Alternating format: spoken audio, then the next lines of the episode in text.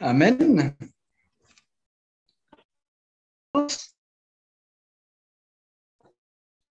Bonjour et euh, joyeux Noël. C'est un peu, euh, on revient un peu au mode euh, Zoom, on prêche un peu dans le désert, même si ce n'est pas le désert, puisqu'on n'entend pas les réactions des uns et des autres. Mais encore une fois, joyeux Noël à tous. Et merci au Seigneur de, de, nous avoir donné cette opportunité d'être ensemble, de pouvoir euh, communier ensemble aussi, voilà, d'une manière ou d'une autre. C'est un peu particulier et comme je l'ai dit euh, aujourd'hui, c'est un peu particulier, comme l'a dit aussi euh, tout à l'heure, parce que, voilà, concours de circonstances, le culte est conduit, construit, mais nous sommes reconnaissants que nous puissions tous être là. Et merci aussi pour les témoignages de de Michou et de Lucas, et qui va dans le même sens des deux témoignages d'hier lors de notre temps de célébration à Kadjamamia, là où les deux frères ont apporté euh, euh, le témoignage sur la fidélité de Dieu tout au long de l'année 2021.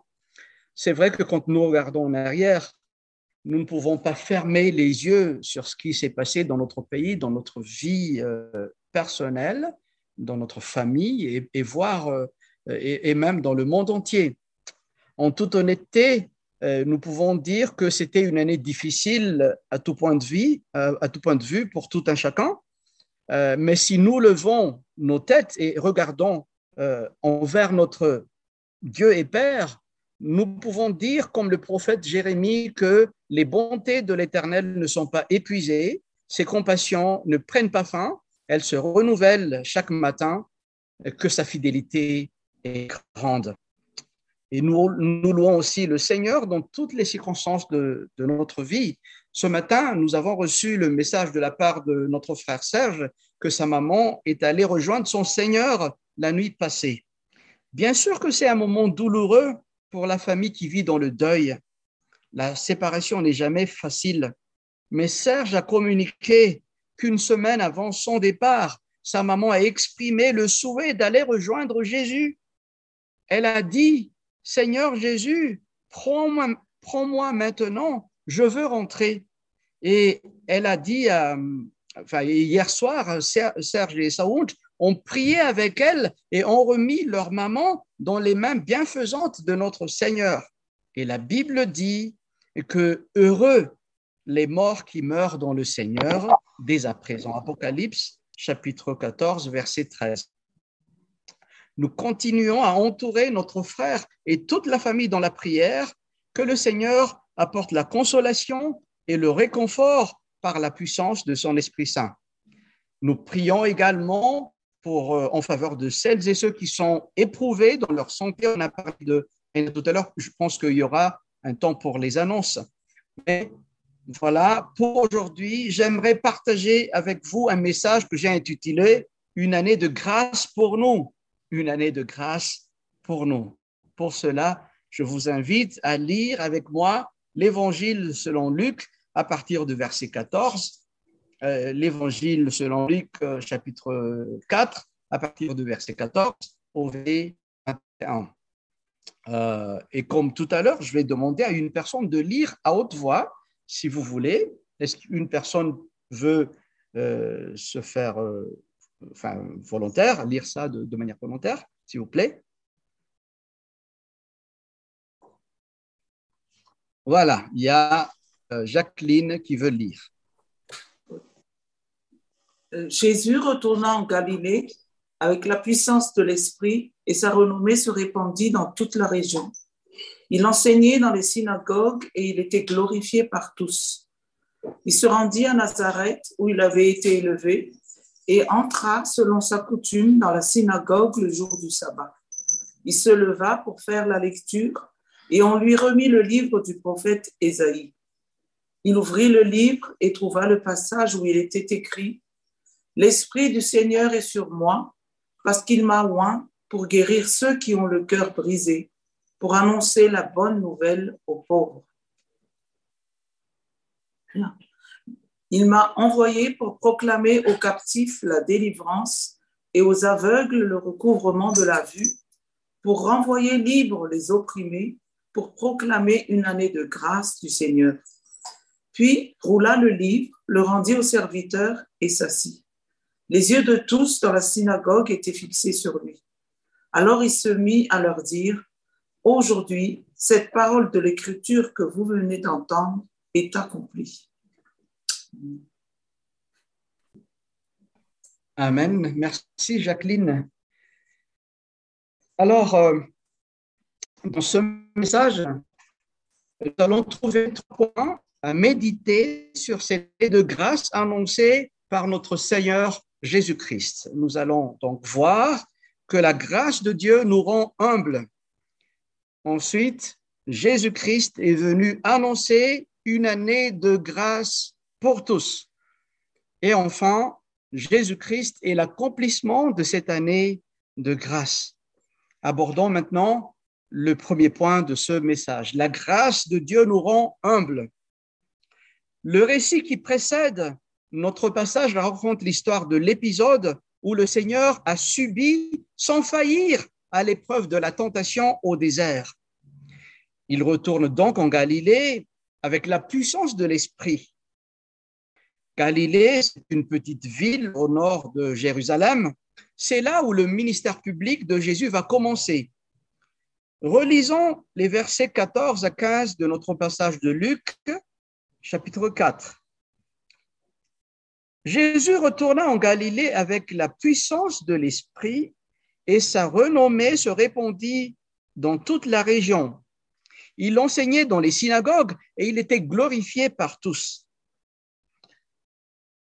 Alors, si nous regardons un tout petit peu euh, ce passage, euh, je ne sais pas si vous avez remarqué le succès apparent de ce ministère public de Jésus. Jésus retourna en Galilée avec la puissance de l'Esprit. Si c'était un film, on pourrait imaginer un héros qui a fait un grand exploit, qui rentre dans sa ville natale et est accueilli par l'acclamation d'une grande foule. Quant à Jésus, sa renommée se répandit dans toute la région. Il enseignait dans les synagogues et il était glorifié par tous. Dans Luc, chapitre 5, verset 15, il est dit que sa renommée se répandait de plus en plus et les foules nombreuses se rassemblaient pour l'entendre et pour être guéris de leur maladie. Et encore, dans Luc chapitre 7, quand Jésus a ressuscité le fils de la veuve de Nain, à partir de verset 16, nous lisons que tous furent saisis de crainte.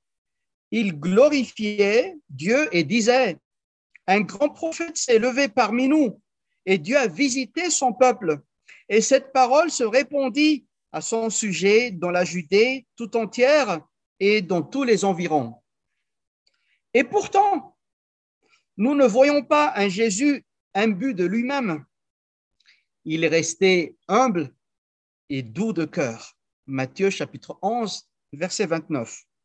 Il est celui qui est décrit par l'apôtre Paul comme, si nous lisons par exemple euh, Philippiens chapitre 2, verset 6 à 8, nous trouvons cette description de l'apôtre Paul à propos de Jésus-Christ.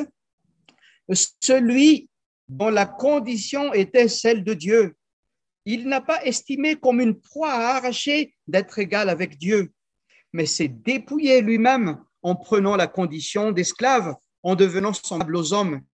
Après s'être trouvé dans la situation d'un homme, il s'est humilié lui-même en devenant obéissant jusqu'à la croix, jusqu'à la mort, la mort sur la croix. Excusez-moi, je dois. Voilà. Euh, alors, voilà la description de l'apôtre Paul sur notre Seigneur Jésus-Christ.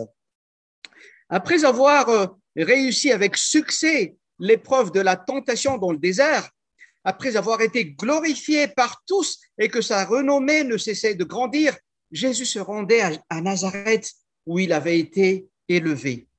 Il n'a pas aspiré à aller à Jérusalem, un endroit bien connu que la petite ville de Nazareth.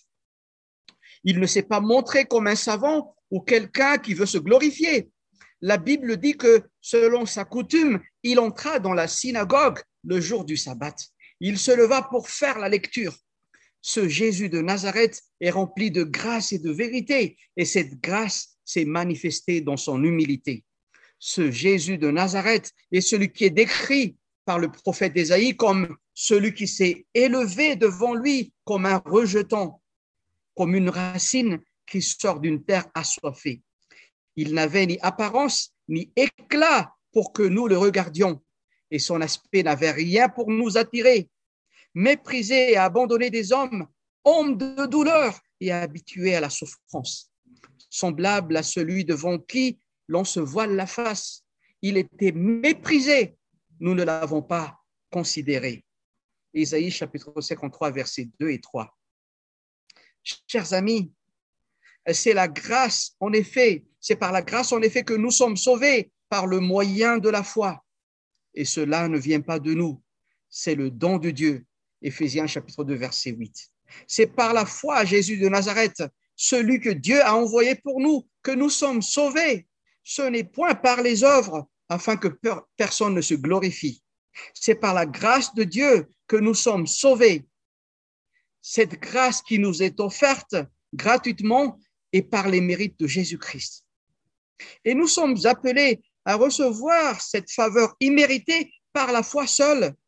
Quand nous recevons la grâce de Dieu, on ne s'enfle, on ne s'enfle pas d'orgueil. Au contraire, cette grâce nous rend humbles à l'exemple de notre Seigneur et chef suprême, Jésus-Christ de Nazareth. Nous venons de voir que la grâce de Dieu nous rend humbles. Maintenant, nous allons aborder le deuxième point de cette prédication. Jésus-Christ est venu annoncer une année de grâce pour nous. Au début de cette prédication, nous avons mentionné que cette année 2021 était une année difficile pour nombreux. Certains vont dire euh, au contraire, cette année a été une année d'opportunité et de bénédiction. Dans quelques jours, cette année va rejoindre ses, euh, ancêtres. Hein. Nous allons prononcer des vœux pour la nouvelle année 2022. À juste titre, un frère a dit que ce n'est pas une année qui apporte quelque chose de bien ou de mal dans notre vie. Ce n'est pas une fête qui apporte la paix, la vraie joie. Je vous invite à lire avec moi Deutéronome chapitre 32, verset 39. Deutéronome chapitre 32, verset 39. Maintenant donc, voyez que c'est moi, moi seul qui suis Dieu, dit l'Éternel, et qu'il n'y a point d'autre Dieu près de moi. Moi, je fais vivre et je fais mourir, je blesse et je guéris, et personne ne délivre de ma main. C'est-à-dire que, en dehors de Dieu, personne ni rien ne peut nous délivrer de sa main puissante. Et si nous revenons à notre texte, Jésus se leva pour faire la lecture au verset 17 à 19 de Jean chapitre 4. Nous relisons euh, et on lui remit le livre du prophète Ésaïe. Il ouvrit le livre et trouva le passage où il était écrit L'Esprit du Seigneur est sur moi parce qu'il m'a oint pour guérir ceux qui ont le cœur brisé, pour annoncer la bonne nouvelle aux pauvres. Il m'a envoyé pour proclamer aux captifs la délivrance et aux aveugles le recouvrement de la vue, pour renvoyer libres les opprimés, pour proclamer une année de grâce du Seigneur. L'ensemble de cette citation vient de Ésaïe, chapitre 61, les versets 1 et 2, avec omission de quelques éléments et insertion de quelques mots de Ésaïe, chapitre 58, verset 6. Relisons ce qui est écrit dans Ésaïe 61. C'est presque les mêmes euh, phrases, mais observons de plus près. L'Esprit du Seigneur, l'Éternel est sur moi, car l'Éternel m'a donné l'onction. Il m'a envoyé pour porter de bonnes nouvelles à ceux qui sont humiliés, pour penser ceux qui ont le cœur brisé, pour proclamer aux captifs leur libération et aux prisonniers leur élargissement, pour proclamer une année favorable de la part de l'Éternel et un jour de vengeance de notre Dieu pour consoler tous ceux qui sont dans le deuil. Dans Luc chapitre 4, verset 18, Jésus se présente comme le Messie annoncé par le prophète. Certains pourraient se dire, mais quel orgueil Il se prend pour qui celui-là? Tout dépend de ce que nous donnons comme définition à l'orgueil et à l'humilité. Quelqu'un disait, l'humilité, ce n'est pas se faire petit. Ce n'est pas aller se cacher sous la table pour que personne ne nous voie. L'humilité, c'est d'accepter de se voir comme Dieu nous voit. Quand Dieu nous dit que nous sommes pécheurs, l'humilité, c'est de dire, Seigneur, je suis d'accord, je suis un pécheur et j'ai besoin d'un sauveur. L'humilité, c'est d'accepter la place que Dieu nous a assignée. Jésus-Christ est l'envoyé de Dieu. Il n'a pas dit, comme c'est gênant de, se faire remarquer devant tout le monde, alors je vais me taire. Jésus-Christ est celui qui a reçu l'onction de Dieu. Quand Le chapitre qui précède notre passage raconte le récit du baptême de Jésus-Christ. Lisons ensemble Luc chapitre 3, versets 21 à 22. Luc chapitre 3, versets 21 à 22. Tandis que tout le peuple se fait baptiser, euh, tandis que tout le peuple se faisait baptiser, Jésus fut aussi baptisé, et pendant qu'il priait, le ciel s'ouvrit, et l'Esprit Saint descendit sur lui sous une forme corporelle, comme une colombe. Et il vint, il vint une voix du ciel tu es mon fils bien-aimé, objet de mon affection. Le Saint-Esprit est descendu sur le Seigneur et une voix s'est fait entendre du ciel. Tu es mon fils bien-aimé, objet de mon affection. Quand Jésus a fait la lecture de Ésaïe 61, il disait, l'Esprit du Seigneur est sur moi parce qu'il m'a oint pour guérir. Le mot grec, et qui est traduit par oint, est cryo, d'où vient le mot Christ.